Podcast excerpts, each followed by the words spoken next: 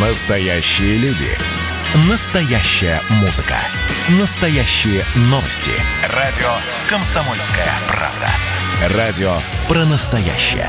97,2 FM. эм. Вы слушаете проект «Пари с Дианой Кади». Публицистка, комсомолка и просто красавица Диана Кади с пристрастием допрашивает главных ньюсмейкеров страны. В конце каждого выпуска ведущая заключает с гостем пари по главной теме дня. Что получит победитель, скоро узнаете. Радио «Комсомольская правда», Пари с Дианой Кади. Сегодня мой герой Мария Бутина. Мария, здравствуйте. Здравствуйте. А, Вы стали членом общественной палаты, и недавно у вас вышла книга «Тюремный дневник», а, в которой вы описали период заключения в США. Вообще, кем вы себя считаете больше? Публицистом, правозащитником, общественным деятелем или политиком? Мне кажется, в современном мире каждый человек, он, в общем-то, в себе совмещает сразу несколько ролей.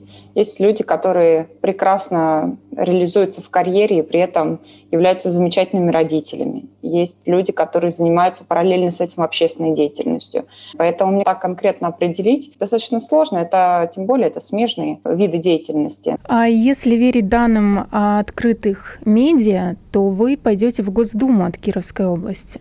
Это правда? Но это если верить данным открытых медиа.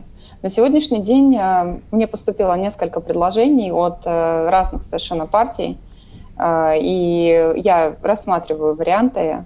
Но у меня все, как вот мы начали с нашу с вами беседу, у меня все исходит из вопроса практической пользы. Если в Государственной Думе я смогу сделать больше для помощи нашим согражданам, которые попали в беду за рубежом, то Государственная Дума – это правильный путь. Я на сегодняшний день, например, вижу необходимость определенных законодательных изменений для того, чтобы хоть наша Конституция и закрепляет сейчас помощь нашим согражданам и соотечественникам за рубежом, что меня очень радует. В общем-то, поэтому я поддерживала поправки в Конституцию в прошлом году.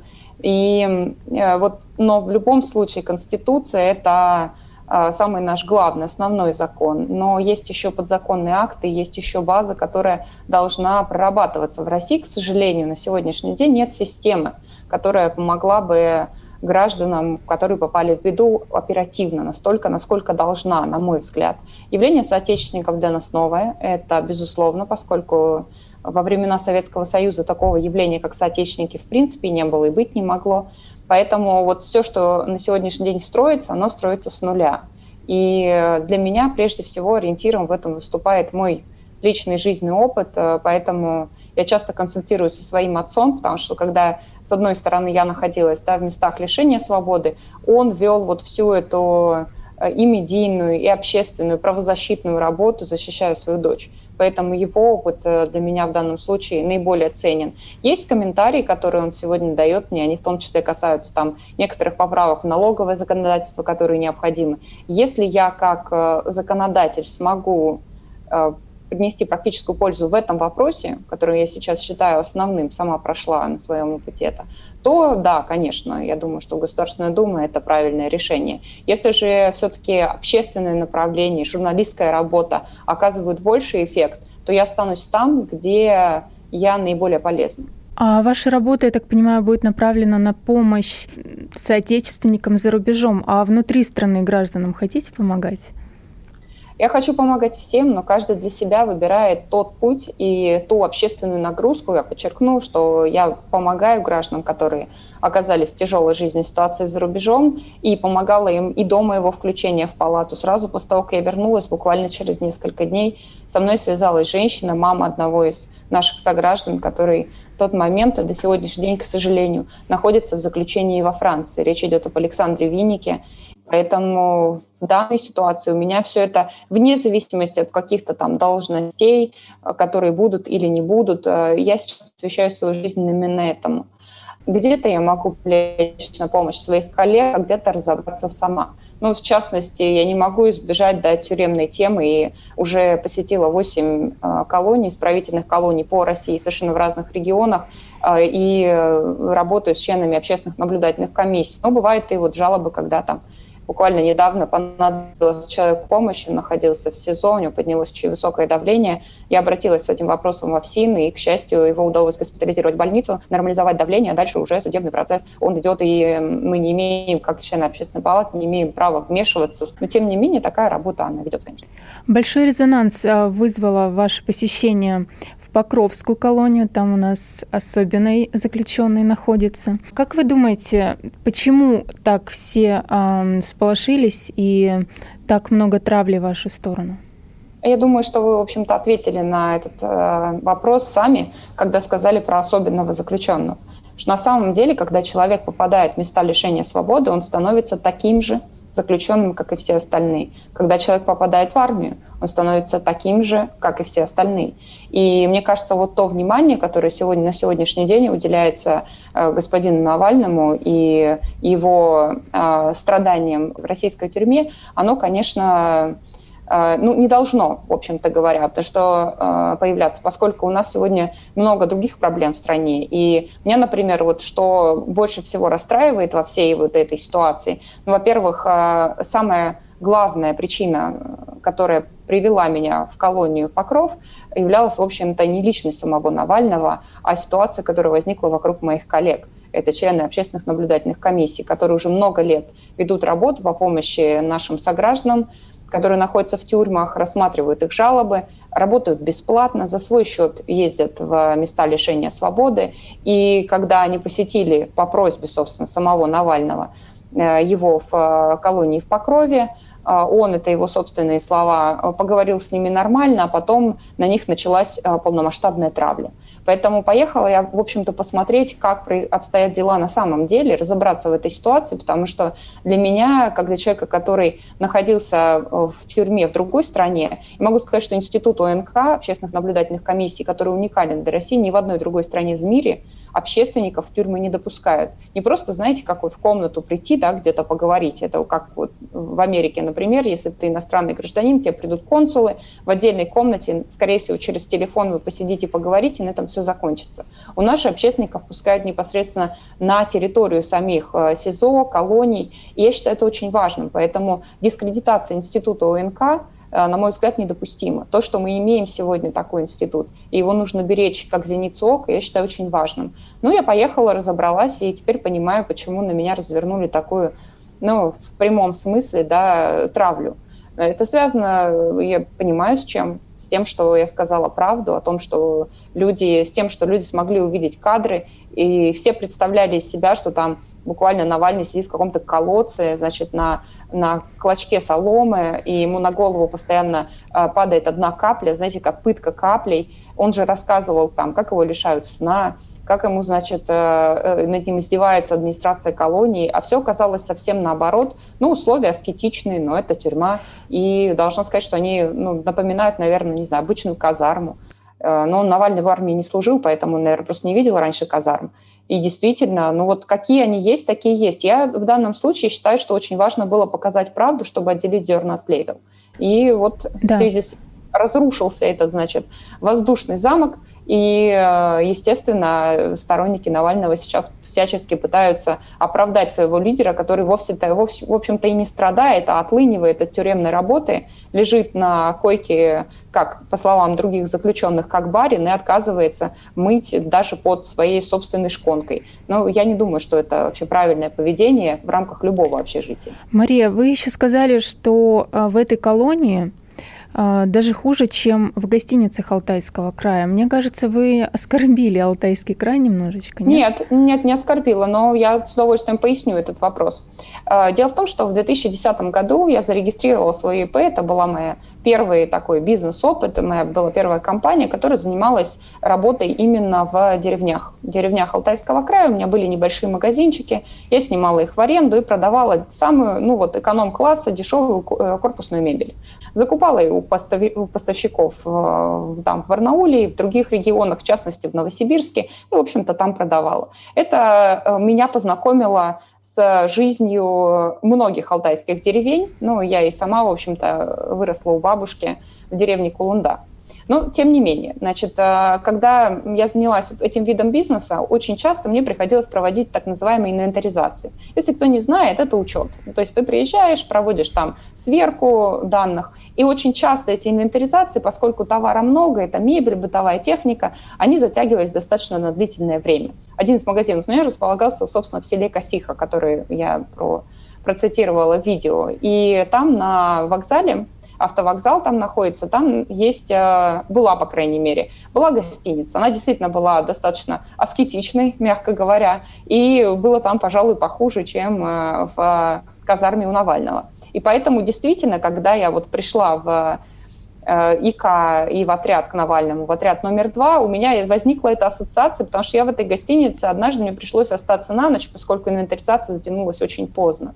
Поэтому, конечно, многое изменилось с тех пор, да, это, дай бог памяти, там, 2010 год. Я вообще должна заметить, что в Алтайском крае, даже вот с точки зрения там тех же рекреационных возможностей, поехать куда-то отдохнуть, на Березовую, как-то еще куда-то, конечно, сейчас уровень сервиса намного вырос. Но в то время, в принципе, гостиницы были, ну, разве что, не знаю, для дальнобойщиков, кто там по пути ехал и возил mm-hmm. какие-то товары, поэтому, естественно, они никаким там шиком не отличались. Но, тем не менее, скромно, но при этом жить можно. Поэтому ровно так же и в колонии Навального. Скромно, аскетично, но ничего ему там не угрожает. Да, Мария, мы вынуждены прерваться на несколько минут. А, мы продолжим через некоторое время. Радио «Комсомольская правда», Пари с Дианой Кади. Вы слушаете проект «Пари с Дианой Кади». Публицистка, комсомолка и просто красавица Диана Кади с пристрастием допрашивает главных ньюсмейкеров страны – в конце каждого выпуска ведущая заключает с гостем пари по главной теме дня. Что получит победитель, скоро узнаете. Пари с Дианой Кади на радио «Комсомольская правда» я беседую с Марией Бутиной. Мария, скажите, вот я посмотрела в вашем инстаграме, а, под одним из последних постов очень много хейта. Там, по-моему, 6 тысяч комментариев, может, даже уже больше. А, я читала пост вашего издателя – и она написала, что это все боты пишут, что там э, неживые люди, там все одинаковые комментарии и так далее. Но я посмотрела, вполне себе живые такие аккаунты, и фотографии есть, и семьи. Общество на сегодняшний день у нас э, достаточно остро реагирует на ситуацию с э, Навальным это понятно. Более того, могу сказать, что да, действительно, там есть люди, которые э, искренне, наверное, верят в то, что пишут. Меня немножко возмущает другое, да, это уровень дискуссии, который ведется. То есть я всегда, как человек, ну, который занимался там дебатами в университетское время, все-таки закончила политологию, я всегда ценю уровень хорошего диспута, да, когда речь идет о каких-то там, ну, действительно серьезных, там, не знаю, ценностных или практически ориентированных экономических вопросах, когда ты с человеком аргументируешь аргументированно говоришь, ну вот там, я считаю, что ты не прав, вот потому и потому. А когда речь идет да, об, об обсуждении, просто там перебрасывания оскорблениями, я, например, не считаю нужным на это реагировать вообще. Потому что, ну, если вы действительно там имеете ко мне какие-то претензии, пожалуйста, излагайте факты, Давайте с вами по поводу этих фактов спорить. Я могу быть с вами не согласна, но могу выразить свою позицию. Когда там идет э, потоки мата, ничем не обоснованных оскорблений, значит, э, вытаскивается вообще совершенно непонятные какие-то вещи, которые были опубликованы уже там сто лет назад, ну, я не считаю, что это правильный уровень дискуссии. Мне в этом случае, знаете, я здесь, наверное, должна процитировать Сократа о том, что да, заговори, чтобы я тебя увидел.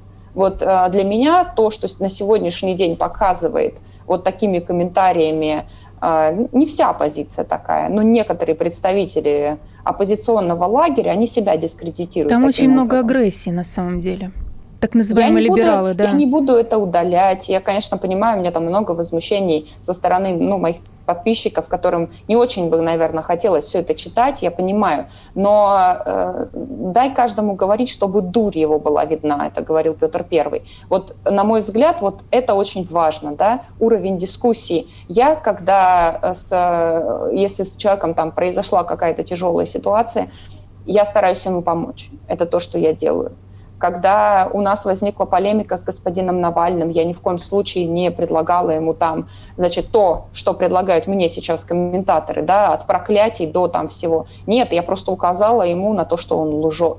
Вот это, да, и аргументировал, сказал, вот посмотрите на ваши условия, вот здесь вот так, и здесь вот так.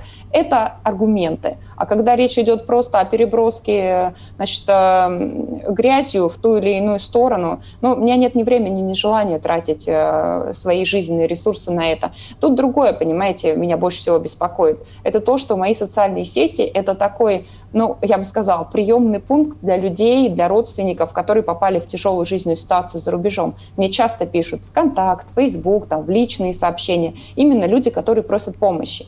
А сейчас там тысячи, десятки тысяч всевозможных комментариев с хейтом, и это отнимает огромное количество времени, я боюсь просто просмотреть чье-то обращение. Вот когда люди, если это настоящие люди, да, вот делают вот такие набросы, вот подумайте прежде всего о том, что э, это означает для тех людей, которые действительно пытаются достучаться, которым действительно нужна помощь, а они просто теряются вот в этих огромных лентах э, вот этого, значит, э, оскорбительного хейта. Ну, в общем, кому, кому хуже от этого сделали, я не знаю, мне вряд ли. А вот тем людям, которые попали в тяжелую ситуацию, тем да.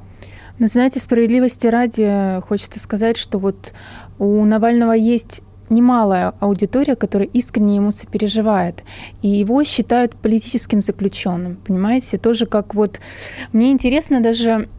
Вот вы тоже с ним достаточно надменно говорили. Вот его не показывали, поэтому нельзя сказать вот общую картину увидеть, да? Вот почему вы его не сняли на видео, кстати? Он отказался. То есть это право заключенного. А, он отказался от э, видеосъемки. Я, в общем-то, понимаю, почему это его право, это уважаю. Но, видимо, причина была, ну, я не утверждаю, но могу предполагать, причина была в том, что если его показать, как что потом, в общем-то, случилось. Человека, который разгуливает э, туда-сюда по э, казарме, человека, который выглядит вполне нормально, у которого не покрасневшие от бессонных пыток ночами глаза. Конечно, он не хотел, чтобы его показывали, потому что тогда весь миф о страдальце, он будет разрушен, потому что выглядит он нормально находится он в нормальных аскетичных условиях. А вот если это все будет показано, ну, конечно, естественно, его же собственные сторонники, которых вы упомянули, спросят, то, но постойте, как же так? Нам же обещали, что он лежит без движения, там буквально такие на смертном одре, а оказывается, это вовсе и нет. Поэтому это понятно. Мой разговор с ним, он вовсе не надменный, но нужно понимать, что это фрагмент разговора. А что за понимать, кадром осталось? Этого за кадром остались, э, я очень благодарна коллегам тем, что это не показали, просто э, такое количество оскорблений, унижений, э, и тем, теми словами, которыми он на меня называл, женщину называть в принципе нельзя. Бездоказательно нельзя тем более. Просто я видела других заключенных, которые в это время присутствовали на построении, как вообще-то говоря было положено. Навальный просто лежал в это время на коечке, да, он отказался от построения.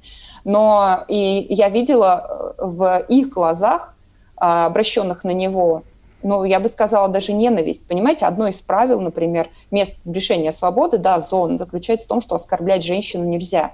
И вот эти, то, что он вылил на меня, на мою семью, и некоторые фрагменты публиковала Арти уже там в текстовом формате, э, когда я спросила его, собственно говоря, что ну, что вы сделали, кому вы в жизни помогли, ну, ну вот, может быть, вы там, не знаю, когда вот у меня тяжелая ситуация случилась, может быть, вы там, ну, ну что-то сделали, да, или вот Богдана Осипова, женщина, которую мы вот недавно спасли, буквально вырвали из лап США, за, э, где она была три с половиной года за якобы кражу собственных детей. А он даже этой фамилии не слышал, он ее перековеркал и просто смеялся надо мной. Ну, понимаете, как это остается на его совести.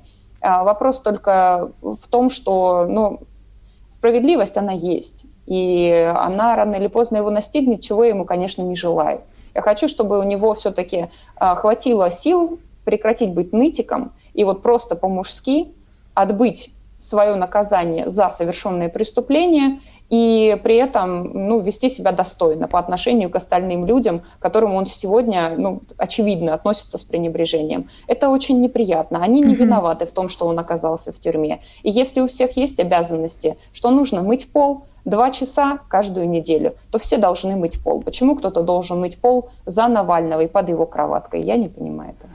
Мария, а вы совсем ему не, не сопереживаете? Все-таки вы были на его месте?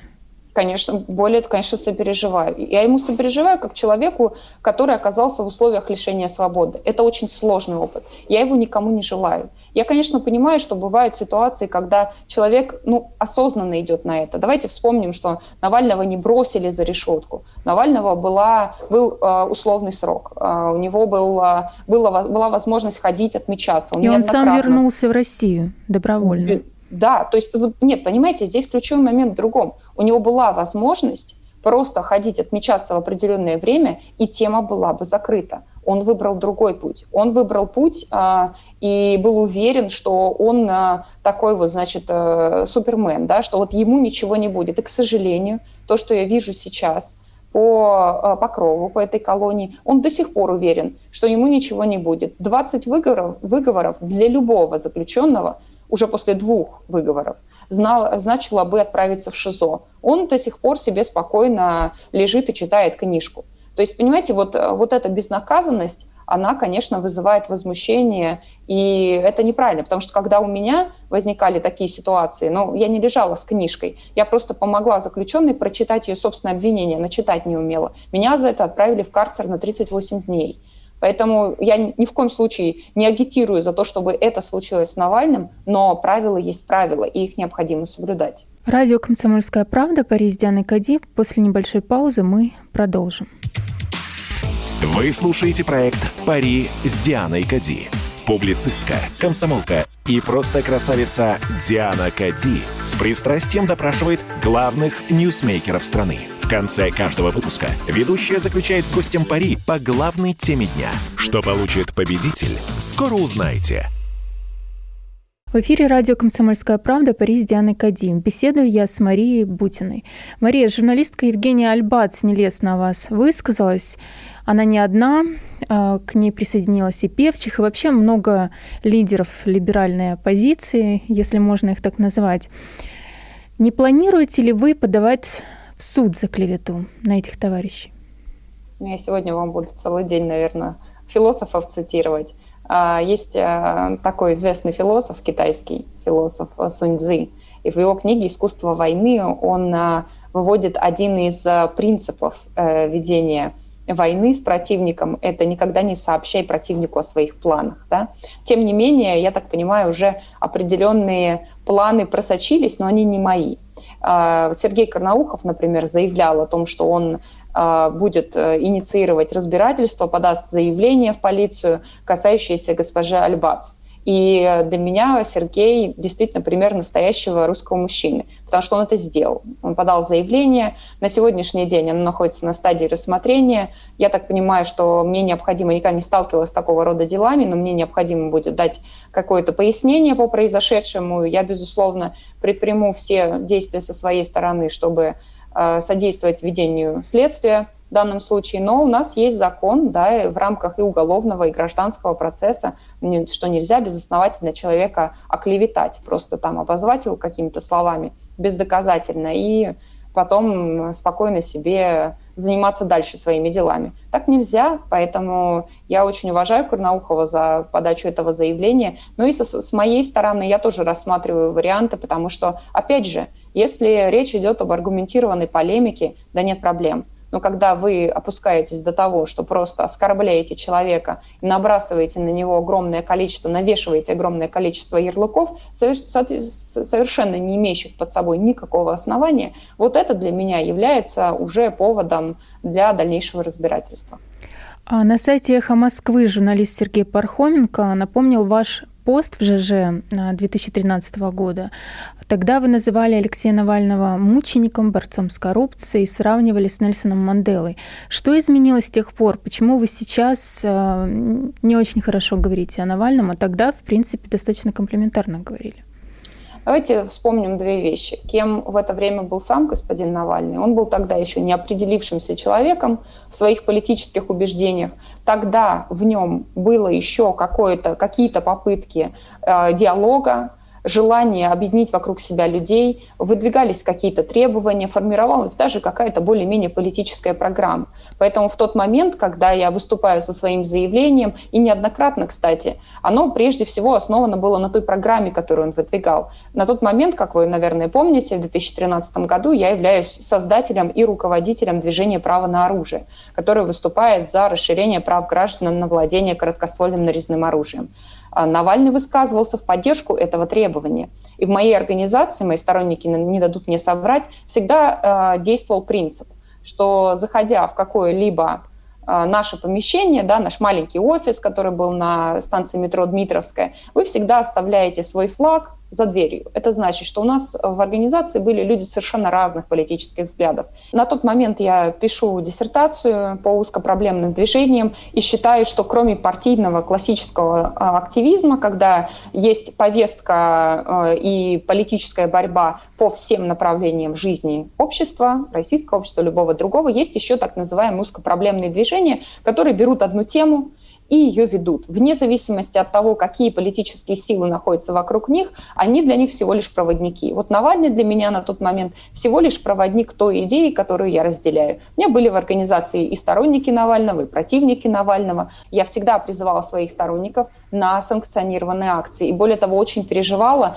за обеспечение и безопасности, и законности проведения наших акций. У нас никогда не было задержаний. Потому что если вы идете для э, того, чтобы бороться за определенные требования, то делайте это в рамках закона. И для меня вот это был основной показатель. Это mm-hmm. с одной стороны. С другой стороны, э, это, конечно, то, что произошло со мной в Америке. Оно наложило свой отпечаток. Связано это с тем, что ну, я точно, как вы видите из моего ЖЖ, не находилась там в э, рядах таких прогосударственных активистов. Безусловно, нет. Я все-таки была там, скажем, более чем умеренным критиком действующей власти. Но когда ситуация возникла, когда я оказалась в заключении, вся страна встала на мою защиту, включая президента Российской Федерации Владимира Владимировича Путина, который неоднократно выступал по поводу моего кейса. А вы планировали там меня... остаться? Вот не будь этой ситуации, вы бы остались в США? Нет, я в США всегда иммигрант. Mm-hmm. Потому что если я остаюсь там, заканчиваю образование, остаюсь в Америке, то в любом случае у меня есть определенный потолок. Та специальность, на которую я поехала учиться, это магистратура в области международных отношений с профилем в кибербезопасности, она как раз более востребована в России, поэтому, естественно, в мои планы входило вернуться и уже непосредственно работать здесь. Здесь, на рынке, со свободным английским и такими узкопрофильными знаниями, зарубежным образованием, ну, это, безусловно, конкурентное преимущество. Более того, я сегодня не отговариваю никогда студентов, ну, я на лекциях много выступаю там со своей книгой «Тюремный дневник» в том числе, чтобы учиться за рубежом. Берите лучшее и применяйте у себя. Так китайские студенты делают, их масса учатся в Америке. Единственное, что вот я сейчас, э, безусловно, в связи с э, очень тяжелой геополитической обстановкой и очевидной русофобией в отношении наших сограждан за рубежом, я бы предпочла выбрать какие-то другие формы обучения, не знаю, дистанционные в конце концов. Но мир нужно изучать, в этом нет ничего плохого. Вопрос, mm-hmm. где применять свои знания. Да. В сюжете о вашем а, визите в колонию показали, что у Навального э, перечеркнуто красной чертой карточка, да, что говорит о том, что этот заключенный склонен к побегу. Но мне кажется, это тоже не совсем справедливо. Он все-таки политика, не какая-то шпана, знаете, уличная. Почему Нет, к нему думаете, так относятся? Вы думаете, а вы думаете только шпана? Кстати, я не, не называла так все-таки заключенных. Это неуважение. Это люди, которые совершили преступление, отбывают наказание. Но ну, там но разные преступления. Они понимаете? Тем не менее, после того, как они отбыли свое наказание, они считаются через определенный период чисты перед законом. Почему я подчеркиваю этот момент? Потому что вот мы, знаете, много с вами говорим о ресоциализации, о том, что важно, чтобы люди могли, имели второй шанс да, вернуться в общество. А если мы сами будем навешивать на них ярлыки и говорить, что человек, который один раз оказался в местах лишения свободы, мы будем ставить на него клеймо на всю жизнь, как делают в Америке, кстати, когда поражают в правах, например, на возможность участия в выборах. То есть вы не голосовать, не быть избранным больше не сможете никогда, если вы хотя бы однажды попали э, в жернова американской правоохранительной системы. Причем повод совершенно не важен. Уголовно, вы уголовник по жизни. Я не хочу, чтобы в нашей стране было так. Я помогаю, в том числе, например, центру «Аврора», который занимается реабилитацией женщин, которые оказались вот в тюрьме и вышли на свободу. Это очень сложно вернуться к жизни. Поэтому вот я бы все-таки ярлыки здесь, ну, наверное... Навального навешали ярлыки, берлинский пациент, я не знаю, гульфик фюрера и так далее. То есть ему тоже наверняка неприятно. Давайте будем справедливыми, понимаете?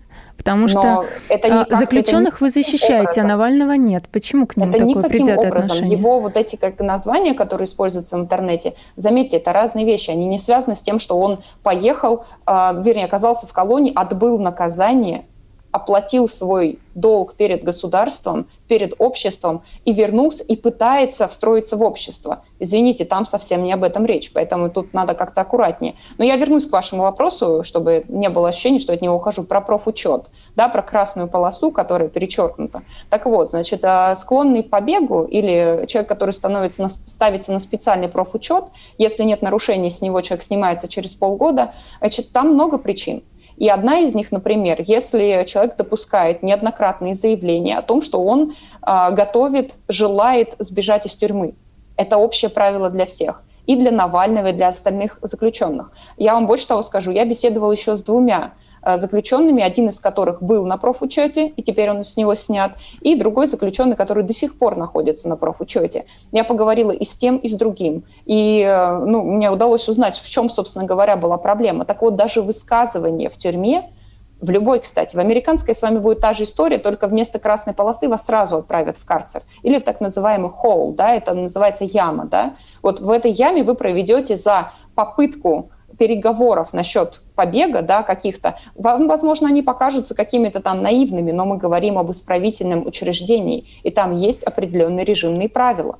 Поэтому то, что он наговорил, задокументировано, и поэтому он получил отметку. Но опять же, она на него таких особо сильных ограничений-то не накладывает. Да? У него есть каждые два часа, его обязан проверять сотрудник колонии. Это им скорее дополнительная проблема. Если он работает, Навальный отказывается работать, но если он работает, его должны на рабочем месте проверять, что он находится там, где ему положено находиться. Если он спит, к нему должен подходить сотрудник. Мы видели все, наверное, ну, кто-то, может быть, посмотрел, да, видеокадры из колонии, когда э, никто никого не будет. Он просто подходит, проверяет, если человек на месте, там спит он, не спит, но все. В общем-то говоря, на этом весь профучет заканчивается. Но mm-hmm. сейчас вот из этого, из этой ситуации, из нее пытаются выдернуть какую-то вот особенность Навального. Да нет, такие правила применяются к любому человеку, который ходит и рассказывает, что он тут надолго не задержится, да он вообще пошел. Такие слова нельзя говорить в тюрьме. Ну вот так вот, такие правила. Радио «Комсомольская правда», Париж с Дианой Кади. Через несколько минут мы вернемся. Вы слушаете проект «Пари с Дианой Кади».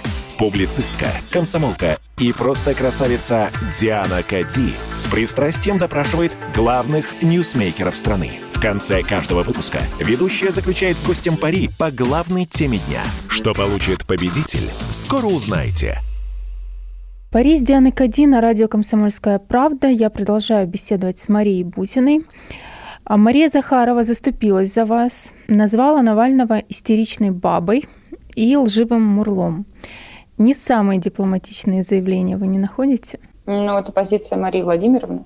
Я благодарна ей за защиту в отношении меня, потому что травля-то на самом деле в отношении меня сейчас проходит. И те термины, которые э, Мария Владимировна использовала в отношении Навального, они просто детский лепят по сравнению с тем, что вы, наверное, посмотрели в моих социальных сетях. Там пожестче будет. Но я прекрасно ее понимаю, потому что эмоциональность в данном случае, от нее очень сложно воздержаться. И мне сложно, потому что вот эти дни, когда э, они развернули буквально такую кампанию э, против меня, они тяжелее всего были, ну я-то ладно, как бы я человек все-таки там более-менее закаленный в политике, я понимаю, что там есть, там есть и боты, есть и те люди, которых переубедить не сможет ничто, они просто убеждены в том, что правда, она вот такая, и все, ничего больше. Лидер, значит, начальник секты сказал, что что-то вот такое. А они в это все, значит, побежали и уверовали. Такие люди бывают, да, но тяжелее всего досталось, конечно, моей семье, опять же потому что ну, они видят все эти комментарии, и, э, конечно, им неприятно, потому что они-то воочию знают ту работу, которую я веду, а, когда помогаю людям, которые действительно страдают в застенках за рубежом, у которых действительно тяжелейшая ситуация. И для них очень тяжело совместить в себе вот а, это отношение к людям, к той работе, которая ведется мной и моими коллегами в общественной палате. А, вы не первая так называемая шпионка, а Анна Чапман. А, сейчас ведет на не самом рейтинговом канале программу. Не боитесь, что через некоторое время и о вас забудут? Ну, во-первых, нужно понимать, что у меня с Анной есть сходство, есть одно ключевое различие. Так вот, наше сходство, и ровно это же я сказала агентам ФБР, когда они пытались связать наши истории, сходство наше заключается в том, что у нас российские паспорта, в том, что мы обе женщины, и в том, что у нас рыжие волосы. Это действительно так. У нас есть одно ключевое различие. Я не работала на никакую разведку, я не была никакой шпионкой. Даже как бы там ФБР не пыталась это назвать, не шпион в традиционном смысле. Знаете, давайте так. Бывает либо человек, который работает на разведку, либо который не работает. Я на разведку не работала. Это точка. Когда меня арестовали в, э, Соединенных Штатах, это была политическая пиар-компания, ориентированная на то, чтобы схватить человека, который подходил им под образ злобного, значит, э, вот этой вот э, кремлевской соблазнительницы. Они под меня даже фильм сняли. За два месяца до моего ареста вышел фильм «Красный воробей» называется, где mm-hmm. они в художественном фильме рассказали, как все, собственно говоря, дальше со мной будет. И понимаете, кстати говоря, когда перед арестом Виктора Бута тоже вышел фильм, то есть, понимаете, это чистая пиар-компания. Поэтому здесь вот насчет забудут, не забудут, я с большим уважением отношусь к Анне Чапман. Она очень хороший человек, и то, что она делала, она работала на нашу страну. Поэтому я думаю, что любые спекуляции вокруг этого, они просто неуместны. А, если уж э, проводить параллели, которые мне не хотелось бы здесь проводить, но Навальный работает против своей страны, и в этом заключается ключевая разница. А насчет забвения, слушайте, я этого абсолютно не боюсь. Изначально, вообще-то говоря, моя мечта была уехать к родителям и вообще провести хотя бы год просто вот чисто вот в покое, потому что после всего того ужаса, который мне пришлось пережить, последнее, чего я хотела, это быть на всех телеэкранах. Но, к сожалению, жизнь распорядилась иначе, и связано это с тем, что ко мне обратились за помощью. Когда тебя просят, а ты сам был в этой ситуации, я не знаю, мне кажется, любой бы на моем месте не смог отказать. А от российских кинопродюсеров не поступало предложение о том, чтобы экранизировать вашу историю, например? Поступало, поступало предложение, даже несколько. Я их рассматриваю, но должна сказать, что мне нужно найти человека, который, который сможет снять э, не знаете, вот такой какой-то фильм э, попсовый, да, про то, что вот, и не она клюкву, была, и да? пошла. Да, не клюкву, а который действительно раскроет э, саму суть даже этой ситуации, даже не с точки зрения ФБР или, или Америки, или тюрьмы. Как моя книга, в общем-то, она не про это. И я сейчас вижу, что у те отзывы, которых очень много, к счастью, которые мне пишут на эту книгу, они, читатели у нас очень умный. Он схватил основную суть она не про то, что плохо, она про то, что даже в самой темной камере все равно есть свет, если открыть для него свое сердце. Это не просто слова, потому что это то, как ты проходишь через эти испытания, то, что помогает тебе в пути. Я писала книгу, чтобы помочь любому человеку, который оказался ну, не только в тюрьме, и не столько в тюрьме, а в тяжелой болезни, например. И вот как найти в себе силы, как я искала в себе силы, она вот про это – Поэтому вот и фильм, на мой взгляд, он должен быть именно об этом, а не какой-то там событийный ряд некоторых э, ситуаций, которые произошли, там, хитросплетение моей жизни. Я не хочу такой славы.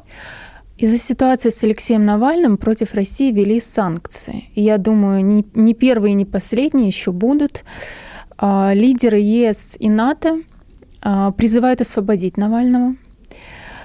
А, может быть, Путин чтобы избежать всех этих санкций, ну, как-то отпустит Навального, примет такое решение, да? Как вы считаете, отпустят вот в ближайшее время, ну, до конца года, например, или нет? А мы призываем освободить Джулиана Ассанжа, причем срочно, и прекратить издевательство над ним, потому что он находится в административной сегрегации. Это так карцер в Америке называют, они просто слово другое используют. А также прекратить уголовное преследование в отношении наших соотечественников, латвийских журналистов, которые на сегодняшний день находятся под э, э, преследованием в Латвии за сотрудничество с российскими СМИ. Эти ситуации я могла бы перечислять бесконечно. Поэтому э, с нашей стороны есть такие же требования, прежде чем выдвигать какие-то попытки вмешательства в российскую ситуацию. Напомню, что в отличие от Ассанжа и в отличие от наших латвийских журналистов, которых преследуют за позицию за высказывание точки зрения, нарушая основополагающий принцип свободы слова, Навальный сидит за мошеннические действия. Поэтому то, что сейчас э, из него пытаются сделать на Западе политического заключенного, страдальца, это совершенно некорректно. А, он а, совершил преступление, экономическое преступление, за него отбывает наказание. Угу. Поэтому э, тут надо отделить зерна от плевел. Думаю ли я, что Россия в этом случае пойдет, э, как вы говорите, навстречу, отпустит Навального? Нет, не думаю, потому что есть преступление, есть наказание. И э, я считаю, что в России даже вот ну, политически да, такой ход невозможен. Более того, с точки зрения гражданского общества он бы вызвал огромное волнение и возмущение почему все остальные, кто совершил э, какое-то преступление на экономической либо другой почве, нарушил закон, должны сидеть в тюрьме и должны драить пол, а Навальный этого делать не должен. С какой стати он в данном случае особенный? Ну, он, наверное, выгоден Западу, раз уж они так угу. включаются активно в эту ситуацию.